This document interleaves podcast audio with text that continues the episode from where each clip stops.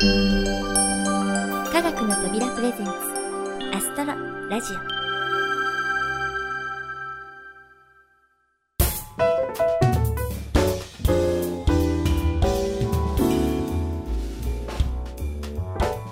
皆さんこんにちは土屋ゆ子です。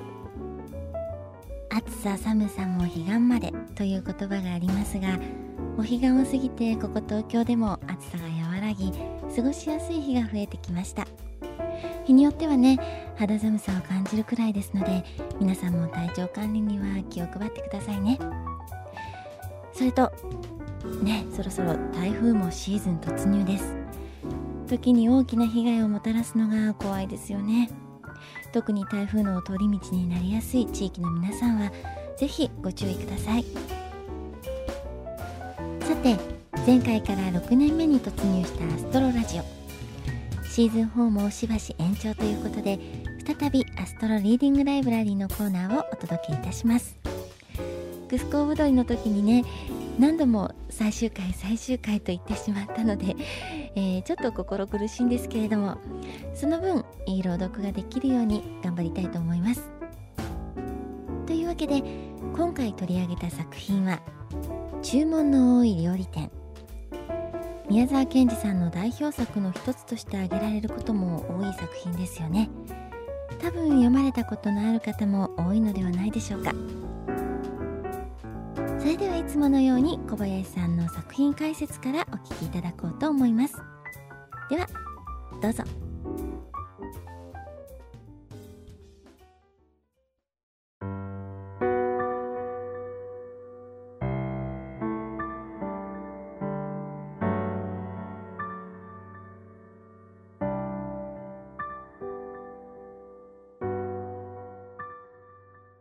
アストロリーディングライブラリーへようこそ。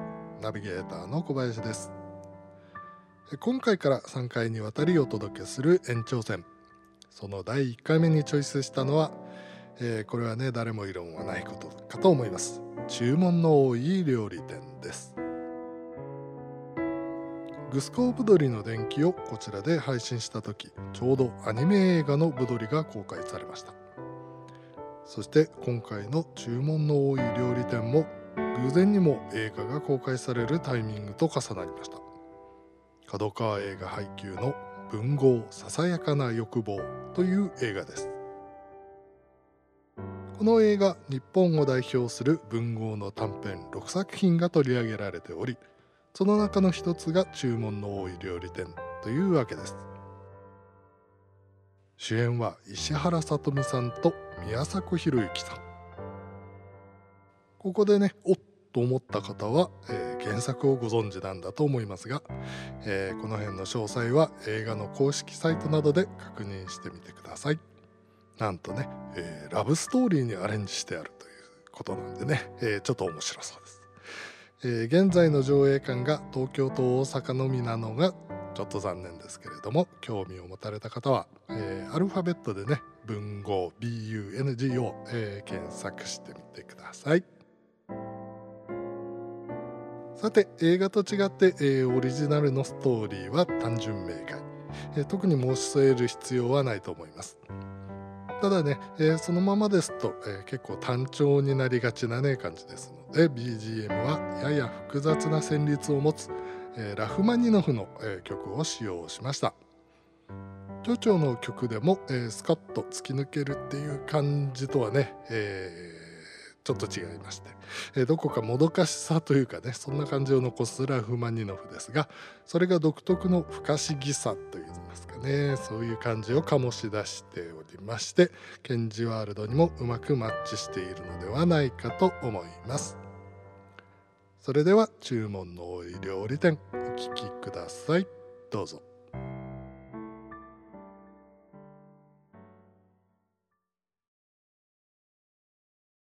注文の多い料理店。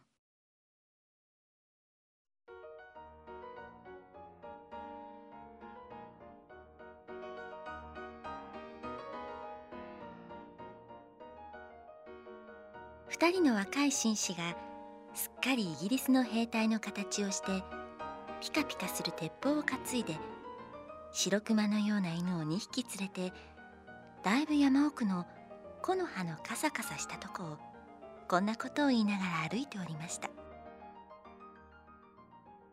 全体ここらの山はけしからんね。鳥も獣も一匹も嫌がらん。何でも構わないから早く淡々とやってみたいもんだな。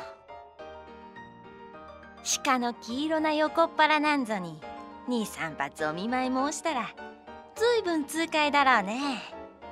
くるくる回ってそれからドタッと倒れるだろうね。それはだいぶの山奥でした。案内してきた専門の鉄砲打ちもちょっと孫ついてどこかへ行ってしまったくらいの山奥でした。それにあんまり山がものすごいのでその白熊のような犬が2匹一緒にめまいを起こしてしばらくうなってそれから泡を吐いて死んでしまいました。実に僕は2400円の損害だ。と一人の紳士がその犬のまぶたをちょっと返してみて言いました。僕は2800円の損害だ。とも一人が悔しそうに頭を曲げて言いました。初めの紳士は少し顔色を悪くしてじっともう一人の紳士の顔つきを見ながら言いました。僕はもう戻ろうと思う。さあ僕もちょうど寒くはなったし腹は空いてきたし戻ろうと思う。そいじゃあこれで切り上げよう。なに戻りに昨日の宿屋で山鳥を10円も買って帰ればいい。うさぎも出ていたね。そうすれば結局同じかった。では帰ろうじゃないか。ところがどうも困ったことはどっちへ行けば戻れるのか一向に見当がつかなくなっていました。風がどーっと吹いてきて草はざわざわ。木の葉はカサカサ。木はゴトンゴトンとなりました。どうも腹がすいた。さっきから横っ腹が痛くてたまらないんだ。僕もそうだ。もうあんまり歩きたくないな。歩きたくないよ。ああ困ったな。何か食べたいな。食べたいもんだな。二人の紳士はざわざわなるすすきの中でこんなことを言いました。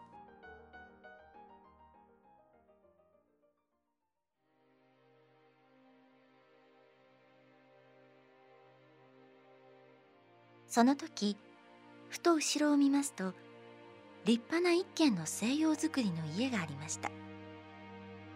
そして玄関にはレストラン西洋料理店ワイルドキャットハウス山猫犬という札が出ていました。君ちょうどいい。ここはこれでなかなか開けてるんだ。入ろうじゃないか。おや？こんなとこにおかしいね。しかしとにかく何か食事ができるんだろう。もちろんできるさ。看板にそう書いてあるじゃないか。入ろうじゃないか。僕はもう何か食べたくて倒れそうなんだ。二人は玄関に立ちました。玄関は白い瀬戸のレンガで組んで実に立派なもんです。そしてガラスの開き戸が立ってそこに金文字でこう書いてありました。どなたもどうかお入りください。決してご遠慮はありません。二人はそこでひどく喜んで言いました。こいつはどうだ。やっぱり世の中はうまくできてるね。今日一日難儀したけれど今度はこんないいこともある。このうちは料理店だけれどもただでご馳走するんだぜ。どうもそうらしい。決してご遠慮はありませんというのはその意味だ。二人は戸をして中へ入りました。そこはすぐ廊下になっていました。そのガラス戸の裏側には金文字でこうなっていました。ことに太ったお方や若いお方は大歓迎いたします。二人は大歓迎というのでもう大喜びです。君僕らは大歓迎に当たっているのだ。僕らは両方兼ねてるから。ずんずん廊下を進んでいきますと今度は水色のペンキ塗りの戸がありました。どうも変なうちだ。どうしてこんなにたくさん戸があるのだろう。これはロシア式だ。寒いとこや山の中はみんなこうさ。そして2人はその戸を開けようとしますと上に黄色な字でこう書いてありました当軒は注文の多い料理店ですからどうかそこはご承知ください。なかなか流行ってるんだ。こんな山の中で。そりゃあそうだ。見たまえ。東京の大きな料理屋だって大通りには少ないだろ。二人は言いながらその戸を開けました。するとその裏側に注文は随分多いでしょうがどうかいちいちこらえてください。これは全体どういうんだ？一人の紳士は顔をしかめました。うんこれはきっと注文があまり多くて支度が手間取るけれどもごめんくださいとこういうことだ。そうだろ早くどこか部屋の中に入りたいもんだな。そしてテーブルに座りたいもんだな。ところがどうもうるさいことはまた戸が一つありました。そしてその脇に鏡がかかってその下には長い柄のついたブラシが置いてあったのです。戸には赤い字で「お客様方。ここで髪をきちんとしてそれから履物の泥を落としてください」と書いてありました。これはどうももっともだ。僕もさっき玄関で山の中だと思って見くびったんだよ。作法の厳しい家だ。きっとよほど偉い人たちがたびたび来るんだ。そこで二人はきれいに髪を削って靴の泥を落としました。そしたらどうです？ブラシを板の上に置くや否やそいつがぼーっとかすんでなくなって風がどーっと部屋の中に入ってきました。二人はびっくりして互いに寄り添って戸をガタンと開けて次の部屋へ入っていきました。早く何か温かいものでも食べて元気をつけておかないともう途方もないことになってしまうと二人とも思ったのでした。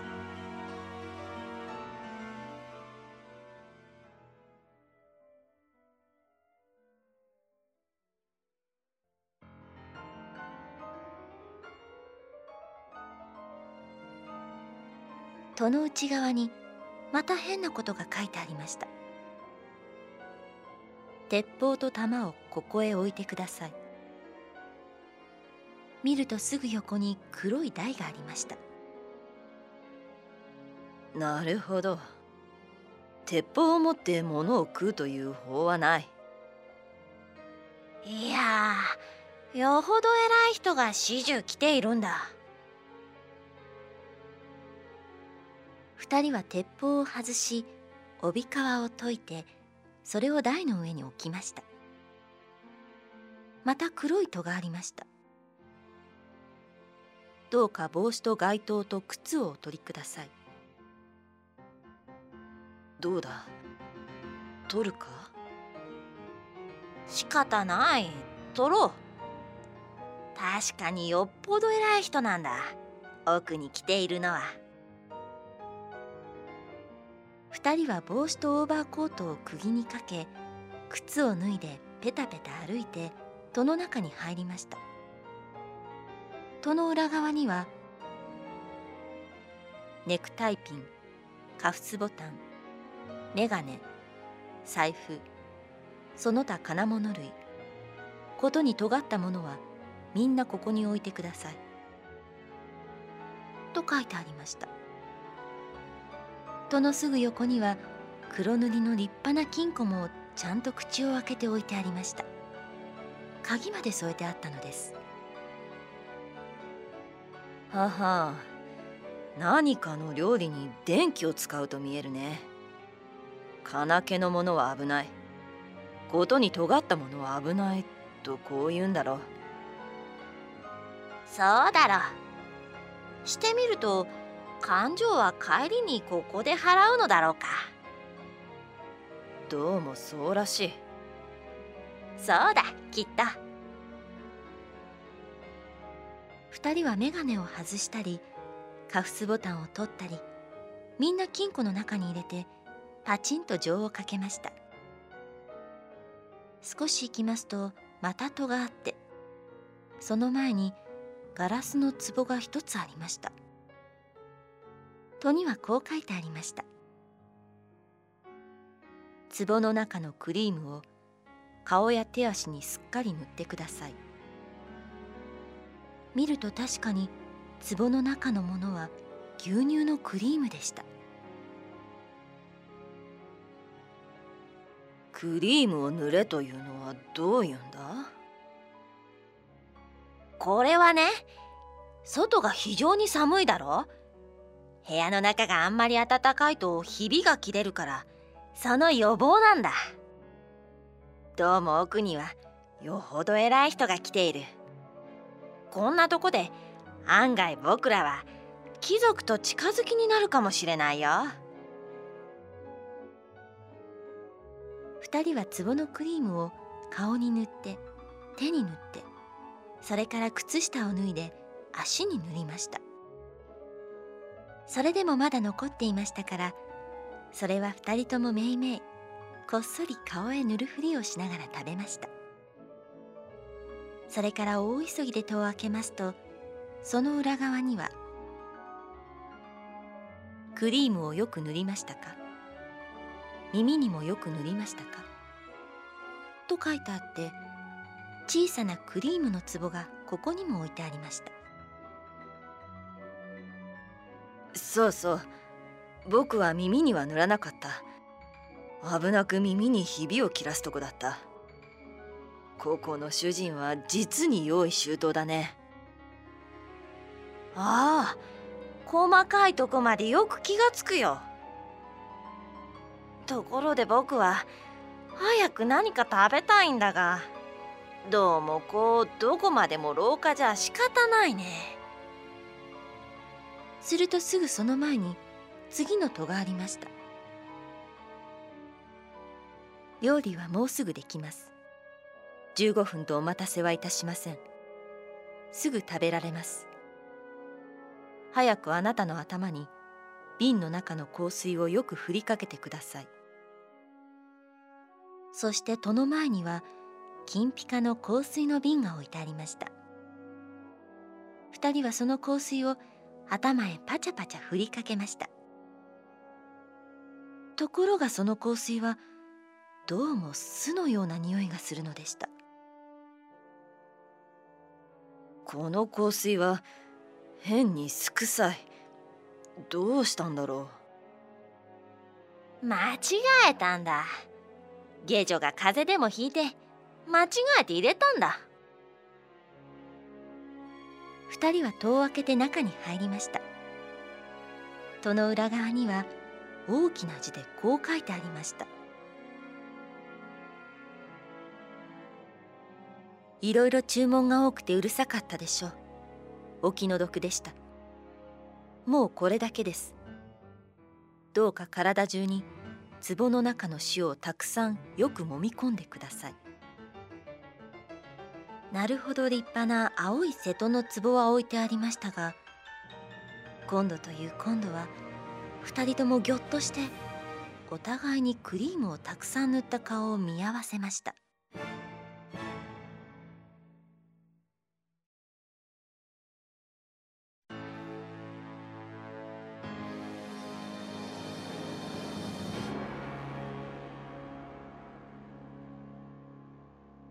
どうもおかしいぜ。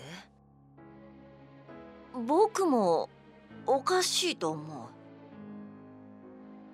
たくさんの注文というのは向こうがこっちへ注文してるんだよ。だからさ西洋料理店というのは僕の考えるところでは西洋料理を来た人に食べさせるのではなくて来た人を西洋料理にして食べてやるうちとこういうことなんだ。これはそのつつつつまりぼぼ僕らがガタガタガタガタ震え出してもう物が言えませんでした。そのぼ僕らが。うわガタガタガタガタ震え出してもう物が言えませんでした。にけガタガタしながら一人の紳士は後ろの戸を押そうとしましたがどうです。戸はもう一部も動きませんでした。奥の方にはまだ一枚戸があって大きな鍵穴が2つつき銀色のフォークとナイフの形が切り出してあっていやわざわざご苦労です。大変結構にできました。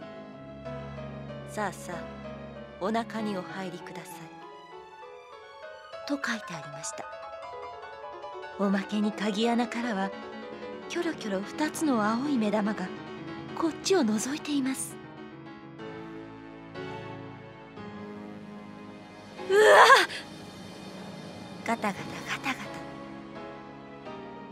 うわガタガタガタガタ。二人は泣き出しました。すると戸の中ではこそこそこんなことを言っています。ダメだよ。もう気がついたよ。塩を揉み込まないようだよ。当たり前さ。親分の書きようがまずいんだ。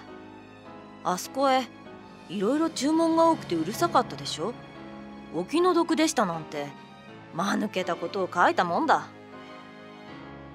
どっちでもいいよ。どうせ僕らには骨も分けてくれやしないんだ。それはそうだ。けれどももしここへあいつらが入ってこなかったらそれは僕らの責任だぜ。呼ぼうか。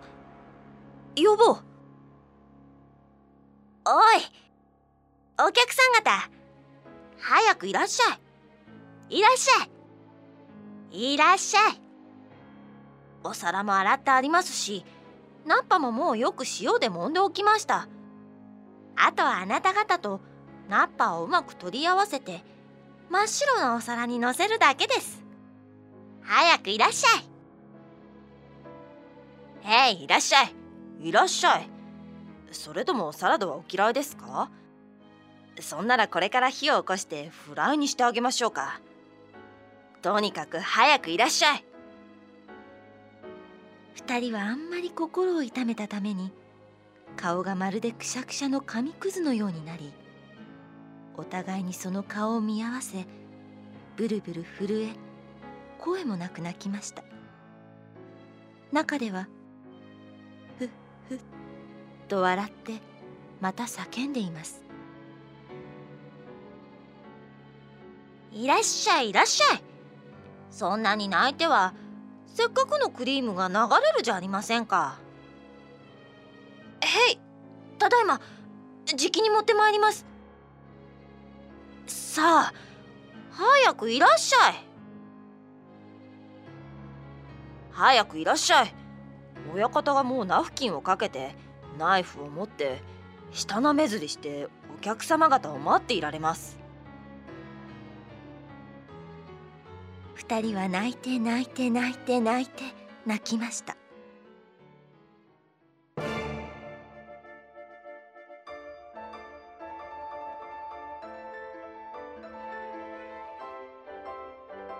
その時後ろからいきなり「ワンワンゴワという声がしてあの白熊のような犬が2匹戸を突き破って部屋の中に飛び込んできました。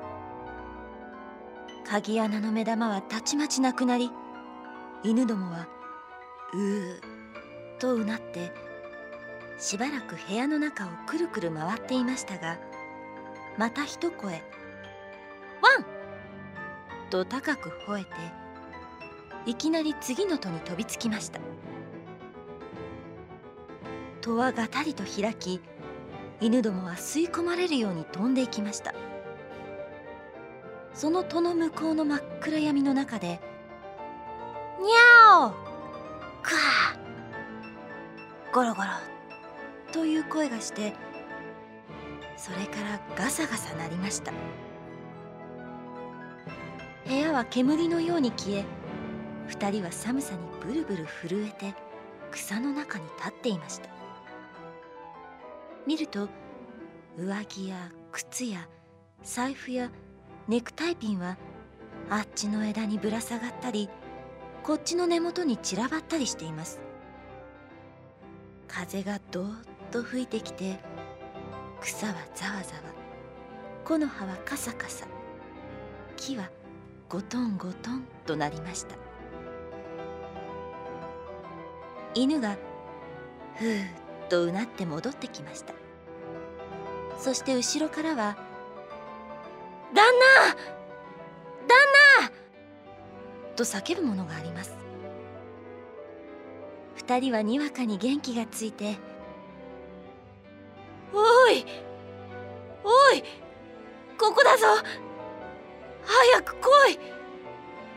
叫びました。身の帽子をかぶった専門の漁師が草をざわざわ分けてやってきました。そこで二人はやっと安心しました。そして漁師の持ってきた団子を食べ途中で10円だけ山鳥を買って東京に帰りました。しかしさっき一遍紙くずのようになった二人の顔だけは東京に帰ってもお湯に入ってももう元の通りに治りませんでした。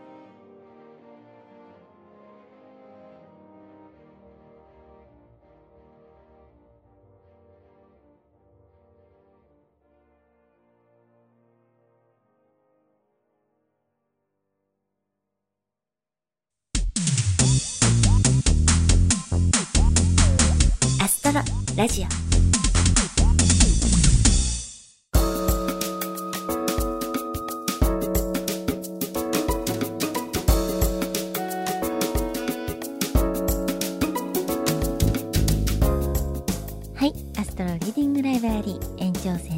回。注文の多い料理店いかがだったでしょうか？すごくね、えー児童文学らしく私も収録ではとても楽しく読むことができました。けで次回もお楽しみに。それではインフォメーションのコーナーです。今回はこれもね久しぶりになりますね。天体についての情報をお届けしましょう。最近よく話題に上がっているのが太陽月そして惑星。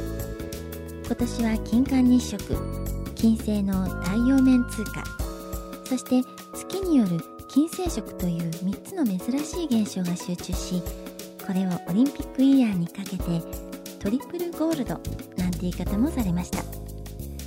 今回はこの太陽系の星たちに注目してみたいと思います。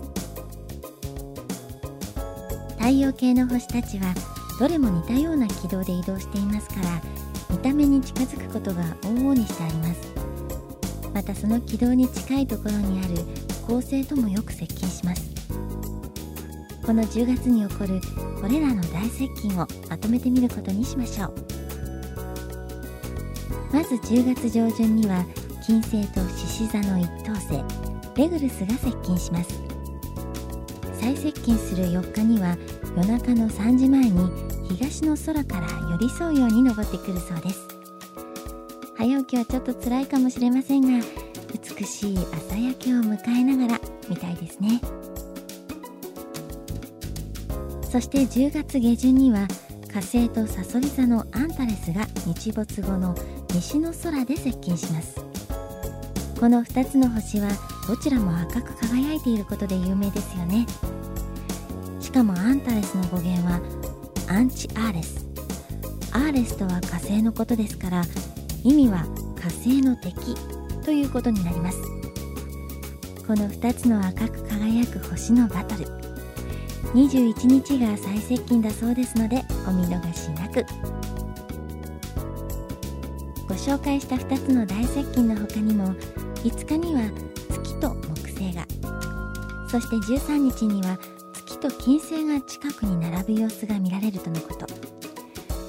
毎日見慣れたはずの星空も大きく動くこれらの太陽系の星たちがピリッとしたスパイスを加えてくれています。星座だけでなくぜひ月や惑星の動きにも注目してみてくださいね。いろいろお話ししてきましたがそろそろお別れのお時間になってしまいました。この番組は制作コムビルド脚本アルファボル協力音楽制作集団ディープフィールド青空文庫クラシック名曲サウンドライブラリー。そして企画制作科学の扉でお送りいたしました。それではまた次回をお楽しみに。お相手は私土屋ゆ子でした。